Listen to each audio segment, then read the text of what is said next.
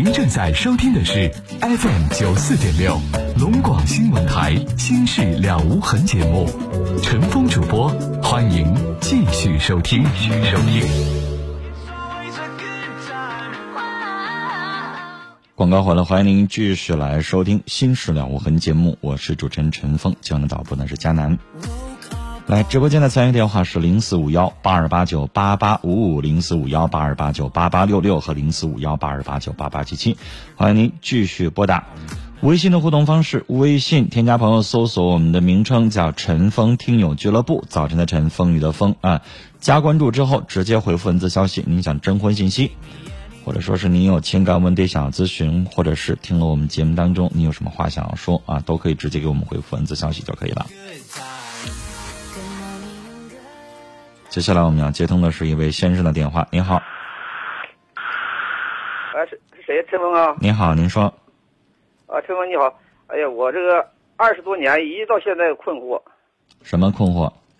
二十多年以前吧，那是我三十八吧那年。嗯。一个孩子，我这我小子上中学回来走道上，呃，洗澡就淹死了，十六了。回来淹死了，这就啥？淹死以后，这那这我三十八呀，我我那个啥。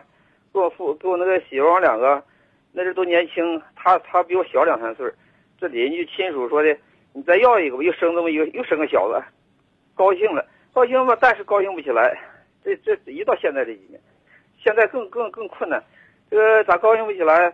我母亲那是七十多，和和和我那个和我父亲他俩，往这五口人家这孩子，完两个还残疾，那阵吧对付的还行，他老有病，完五口人生活农村呢。生活到后，最近这几年不就说，最近这几年我我母亲死了，这二年这孩子上大学，现在又生一个这孩子吧，咱说，又生这孩那孩子死不说，这孩子现在二十多了，上小学这孩子就优秀，成天在那个中学，在小学，成天得得那个得奖，这孩子得奖，现在现在上改到什么地方呢？在哈尔滨理工大学还当班长，现在又又又报表。入党，这不都都是好事要说的都是好事哎呀，这这家里，我我一点劳动能力没有，这二三年了，这电视坏了也买不起，就听收音机，听咱这个台，天天听你的节目，听听你主持的节目。那现在孩子要毕业了，这不是熬出头了吗？快了，还有今年大三了都。嗯，所以日子最苦的时候都过来了。等着儿子上了班之后，家庭条件不就改善了吗？现在负担也小了。这二年吧，哎，这这二十来年，我我俩都残疾，这二年地一点不能种了都，我俩都是残疾人。嗯。就搁亲戚家了，给朋友借两个了，在家国家给我俩办低保一年。所以这不就是盼着儿子长大吗？是。儿子马上也毕业了，大三了，他也可以实习了，所以你日子以后会越来越好了，就别老愁得慌了，是不是啊？这是挣该人钱呢，还该人急往亲戚里倒的。嗯，你就别老想那些了。人吧，孩子现在呢健健康康的，你就别老想去世那个孩子。以后想着日子越来越好，人要阳光、积极、快乐，我们生活会越来越好。如果你成天老想着难受的事儿，人会得癌症，会得大病的，知道吗？我知道，我跟你讲癌症都怎么得的呀？有很多人都说自己为什么会特别的抑郁，在那段时间当中压力特别大，人生成天啊心灰意冷的，然后最后就会得各种各样的这个 想都想不到的各种疾病。所以人活着最困难的时候已经走过来了，孩子也长大了，马上就要毕业，马上就能挣钱了，家里边条件会越来越好的。往前看，想快乐的事儿，好不好？对，我跟你俩说说，要不得，这个现在这个事儿吧，我这孩子才好呢。呃，上学也没补课，也没钱，比别人比谁家花都少。嗯，这二十今年二十几了，嗯，他是嗯二十二十二多年。嗯，这孩子，在那理工大学。好，没有什么别的事儿了，是不是？嗯，我就想说这事儿，我不能劳动啊，人家都收入两钱，这定这都是困难事我先给你，也不能看电视，就听咱节目，经常的。好，好，我理解了，那我们就交流到这儿啊。来，听众朋友，您有关于婚姻、家庭、情感、亲情、友情、爱情方面啊，有哪些烦恼？遇到了什么事情啊？您可以打电话，零四五幺八二八九八八五五，零四五幺八二八九八八六六和零四五幺八二八九八八七七。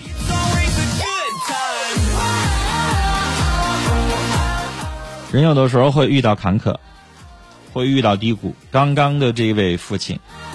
在经历了大儿子不幸去世，一个人扛起这个家庭的重担啊，两个人都是残疾人，夫妻两个人把老二养大，把母亲送走，这一路走过来很不容易，所以他们经历过更苦的时候，现在阳光进来了，日子有盼头了，高高兴兴的。啊，去迎接每一天。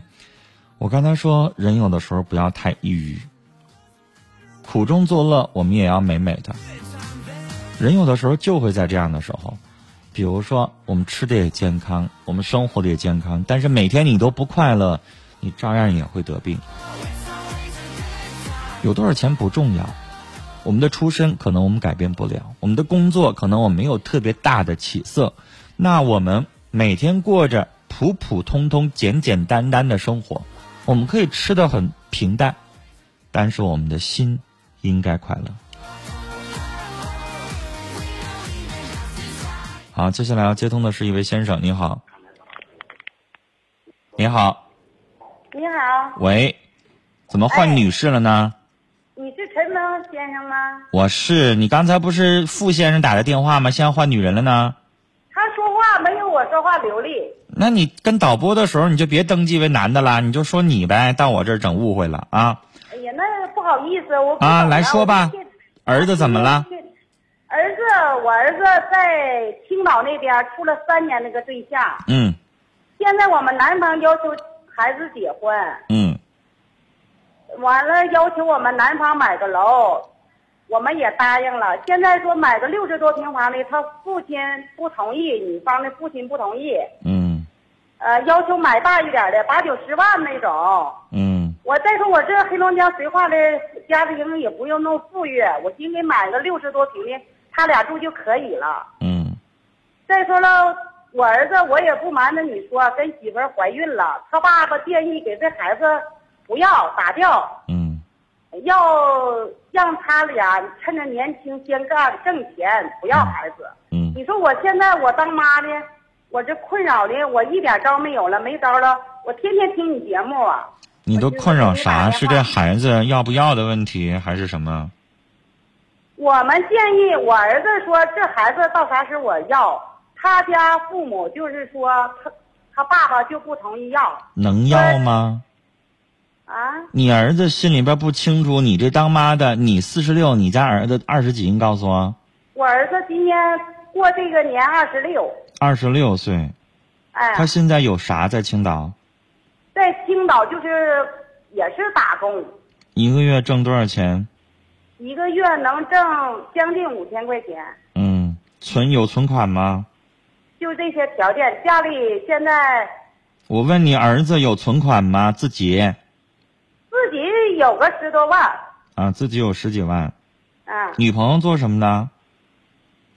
我和他爸爸，女朋友也是打工的，就是在个小，也没有工作。打工也是工作，做什么的？打什么工？他就是临时在一个火锅店上班。啊，做服务员是吧？现在怀孕了，就是不不让他干了。你觉得这孩子这个时候要合适吗？我们已经是说不合适，是不合适。我是现在没有办法了，给你打电话。既然人家女方父母也认为这孩子这个时候要不合适，那咱们就顺水推舟吧。这个时候孩子不要啊。等到时机成熟了，最起码两个人是不是都得有个稳定工作呀？这女孩别再做什么火锅店服务员了，最起码她是不是能够有一个在青岛，哪怕你是什么哪个公司的职员也行吧？那火锅店服务员能做长吗？是不是啊？是没办法了。所以你这个时候不可能，年纪在青岛，说实话，两个人没有完全站稳脚跟儿。现在要买房子，你们俩一拿不出来那么多钱，二一个对方要求太高。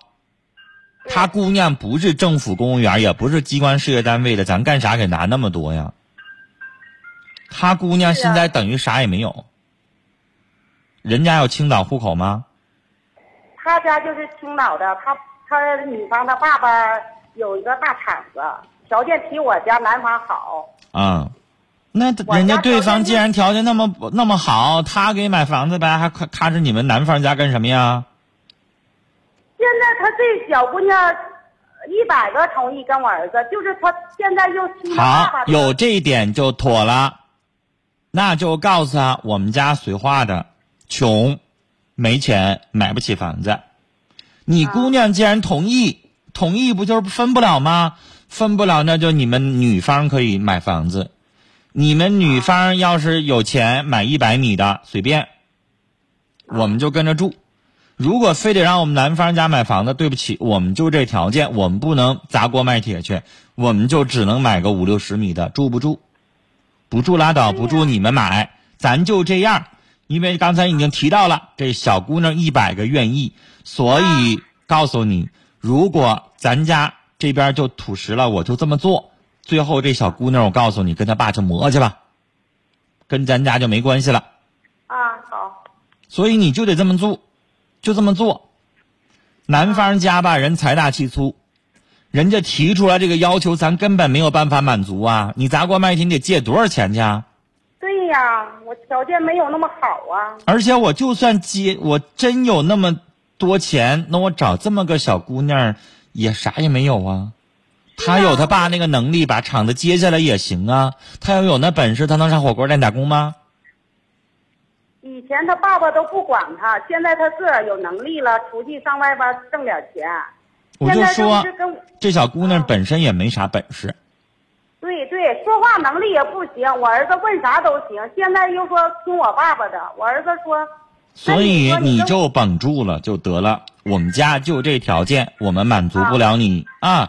你要想创造那么好的条件，就女方去来就得了。咱们谈判嘛，咱心里边得有一块石头，知道对方不带吐口的，啊。对呀但是有这小姑娘在这块儿，那事儿不就解决了吗？她自己跟她爸要去呗。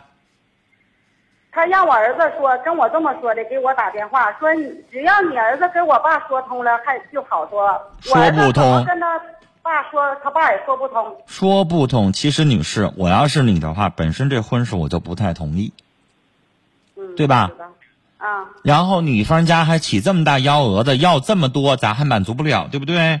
那所以，我正好我就是，我也不是反对。你跟儿子说反对的话，儿子容易跟你闹僵，你就直接告诉儿子，咱家就这么点儿钱，拿四五十万给你买五六十米能拿出来，啊，这也是我能够尽最大的力了啊！拿这四五十万可能我还得借呢，啊，你让我让我拿一百万左右，我拿不出来，没有，你杀了我也没有，所以就咱家就有这么个条件，告诉女方我就能买五十米，结不结？如果嫌磕碜不结，OK，那就不结，我也没办法。啊，然后如果对方还想买高的，那就让女方买去，我们就这个条件。所以你跟儿子表达的稍微婉转一点，啊，让儿子明白我们已经尽力了，我们就这样。嗯，就行了。所以这个婚事最后成不成，看女方爸爸是不是能够吐口呗，对，是不是啊？嗯，条件就在那儿摆着呢。嗯，咱家里边就这么点条件，装什么大尾巴狼啊？住一百多，住住一百多万的房子，物业费多少钱呐？取暖费多少钱呐？是啊，那都是相辅相成的。电梯费多少钱呢？完全就贵一倍。你住那么贵的房子，到时候一年各种各样的费用加起来得两三万块钱。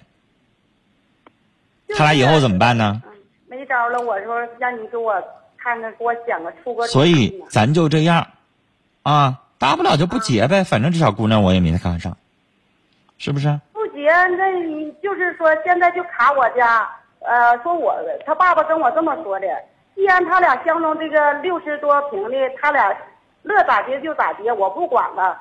这孩子乐做他就做，那你说，你说哪有这么当父母的呀？那他父亲让愿意让打掉孩子，咱们正好顺水推舟。我刚才不已经告诉你了吗？啊，本身这个时候要孩子也不适合呀。是，嗯行了，好好考察这个小姑娘，要适合当儿媳妇儿。既然对方吐口同意了，那就可以了。聊到这儿，再见。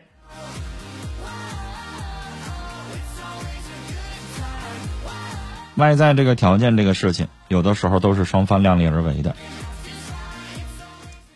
我们没有办法在多拿几万还是多买几米房子这个问题上有太多的讨价还价的余地。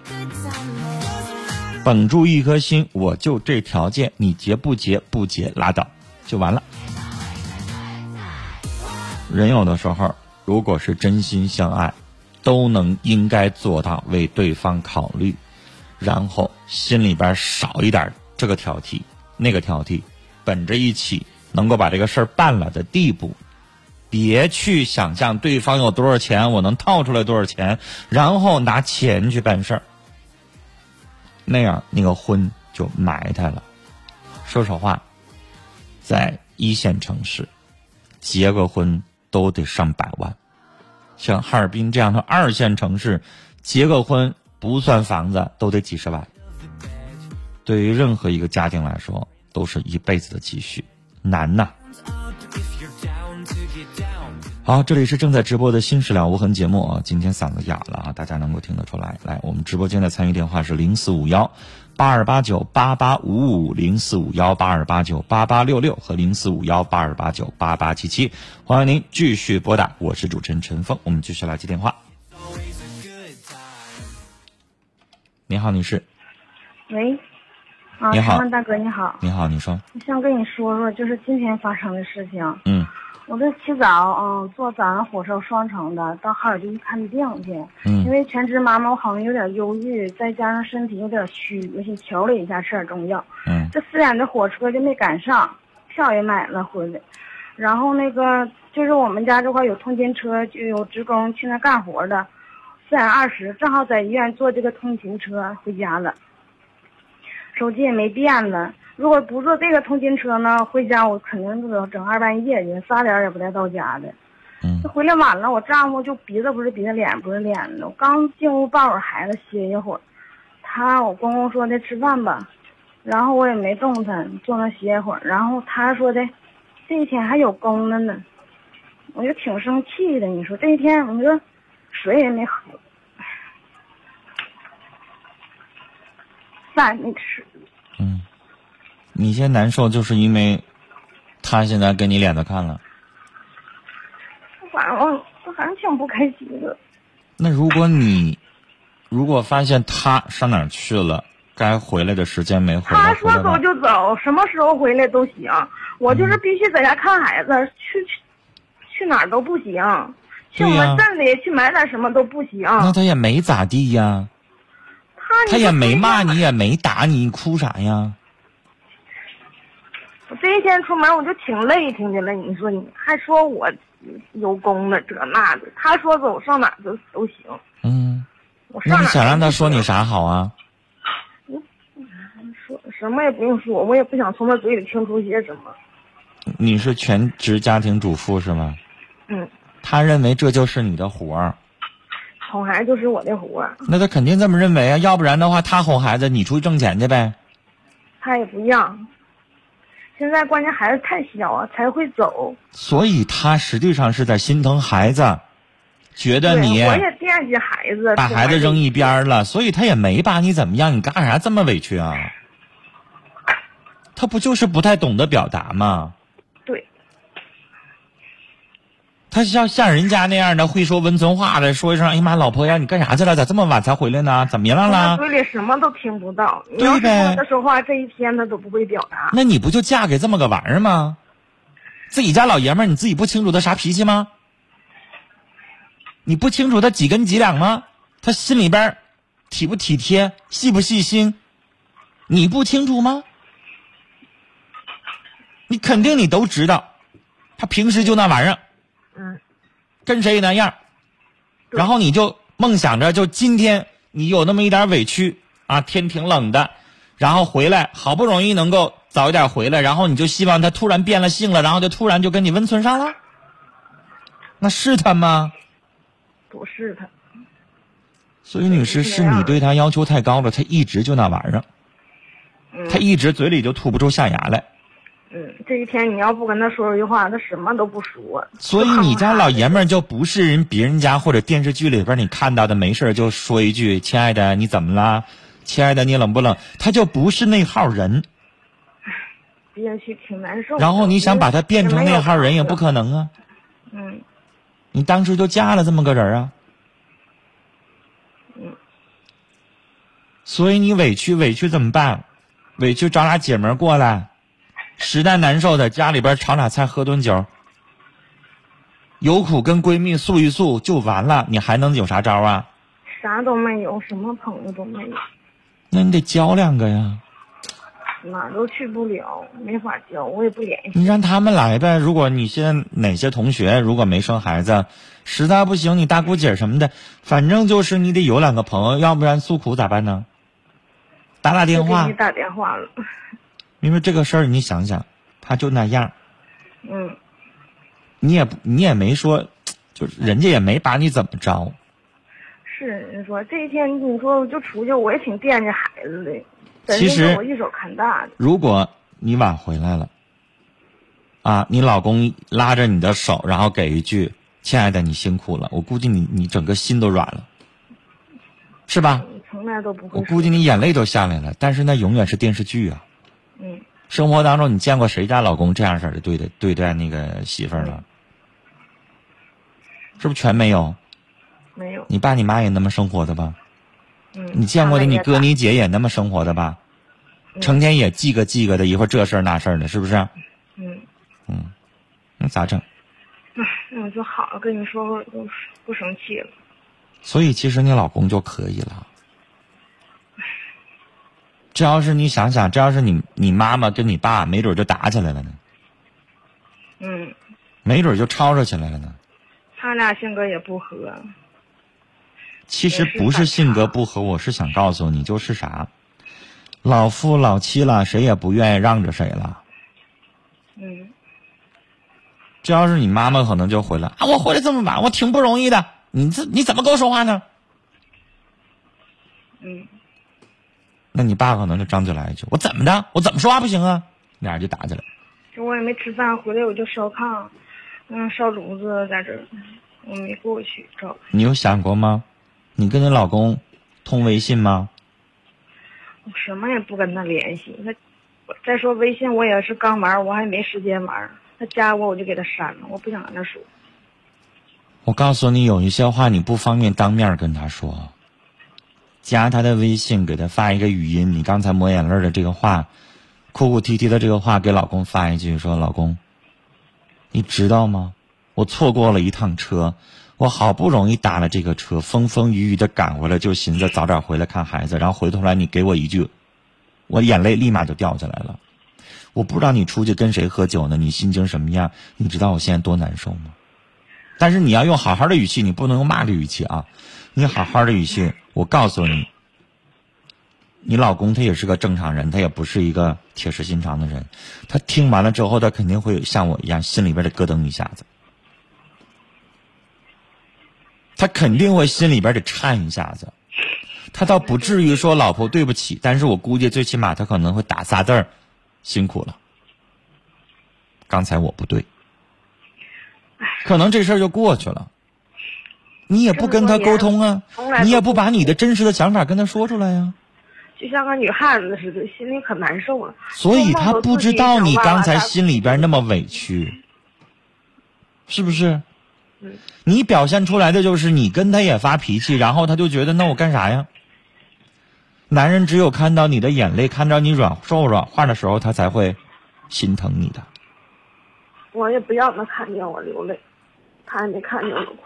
那夫妻两口子为啥不这样呢？